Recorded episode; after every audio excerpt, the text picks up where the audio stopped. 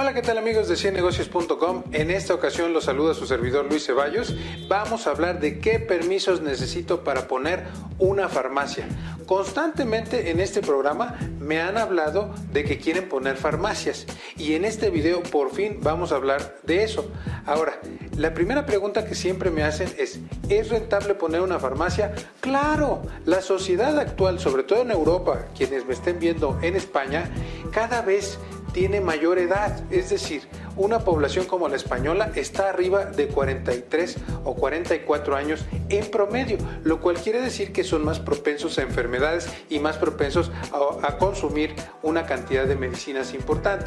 Por otro lado, en Latinoamérica también vemos una sociedad que cada vez está envejeciendo más y que va a requerir más medicinas.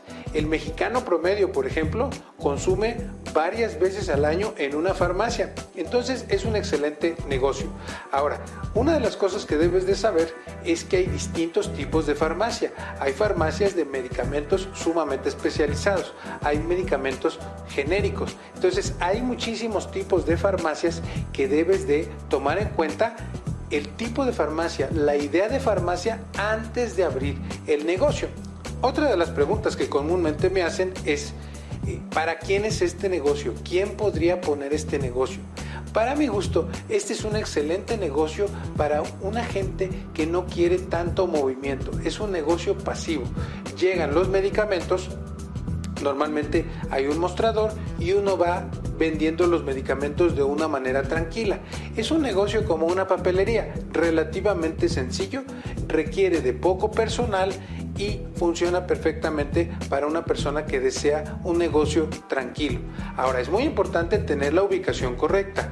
No es lo mismo estar en un lugar donde estamos cerca de un hospital y donde seguramente se van a consumir una serie de medicamentos, a estar en un lugar donde hay muchos jóvenes y donde quizás no se van a requerir medicamentos. Y tampoco es lo mismo que estar frente a un hospital de cancerología donde vas a necesitar unos medicamentos muy particulares. Debes de escoger la ubicación adecuada donde realmente se consuma más medicamento. Bueno, antes de continuar con este tema de la farmacia tan interesante y hablar de los permisos, no te olvides de compartir con tus socios o con tu pareja emprendedora. No se te olvide suscribirte al canal y darle a la campanita para que te salgan las eh, notificaciones. Y si quieres alguno de nuestros cursos de cómo iniciar tu negocio, qué negocio pongo, eh, cuánto voy a ganar, todos esos cursos están diseñados para ti que te estás iniciando en el mundo del emprendedurismo y que quizás nunca antes has hecho un negocio. Ahora vamos a hablar de todos los permisos que necesitas para poner tu farmacia. Ya hablamos un poco de cuánto voy a ganar. Antes de hablar de los permisos, me gustaría hablar un poquito más de cuánto puedes ganar con una farmacia. Imagínate que tú ganas el 50% a un medicamento, lo cual no es una locura. Constantemente se le puede ganar un medicamento, por ejemplo, si tú lo vendes separado. No es lo mismo vender una caja de, de pastillas a venderlas separadas una por una, siempre y cuando revises la legislación de tu país al respecto. Hay países donde se pueden vender medicamentos eh, a granel, es decir, pastilla por pastilla, y hay países donde no. Pero vamos a suponer que tú ganas 50% por cada medicamento.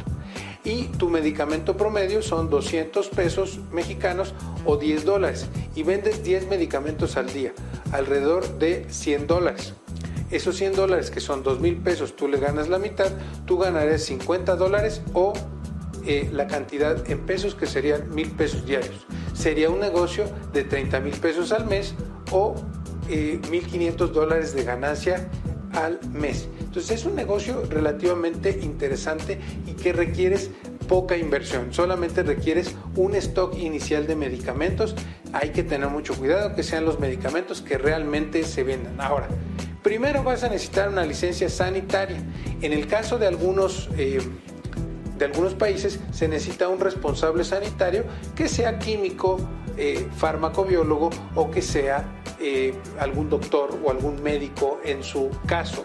Eh, vas a necesitar un aviso de funcionamiento para el comercio de medicamentos, es decir, en tu municipio o en tu alcaldía vas a necesitar avisar que vas a abrir ese negocio y te tienen que dar un permiso, mismo que tendrá que estar mostrado en el negocio.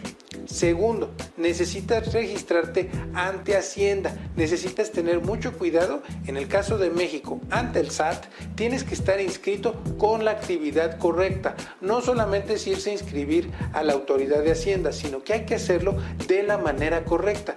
Mucha gente nos pregunta en nuestros cursos, hay una gran confusión de cómo me registro ante Hacienda. Si me registro como persona física, como persona moral, qué persona moral, qué persona física, eh, etcétera, etcétera etcétera. ¿Qué tiene una? ¿Qué beneficios tiene la otra? Algo que sería bastante complicado aquí y que nos llevaríamos años en, discutirlo en, YouTube.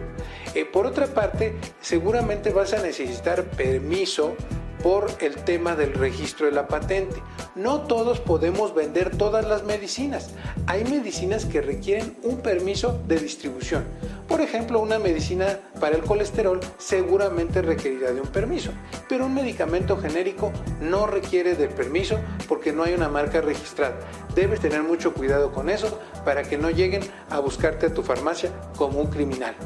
También eh, necesitas, si vas a hacer ventas al público en general, seguramente requerirás un trámite adicional y finalmente vas a necesitar el título y la cédula profesional de un farmacéutico, farmacobiólogo o químico que respalde la farmacia. Ahora, cuando tú estás hablando de una farmacia vas a tener que complementar los ingresos y seguramente estos trámites no serán válidos si tú quieres tener una clínica o tener ciertos estudios médicos o vender algunas otras cosas. Debes de saber muy bien tu idea de negocio, debes de moldear muy bien tu idea de negocio para estar seguro qué es lo que más te conviene.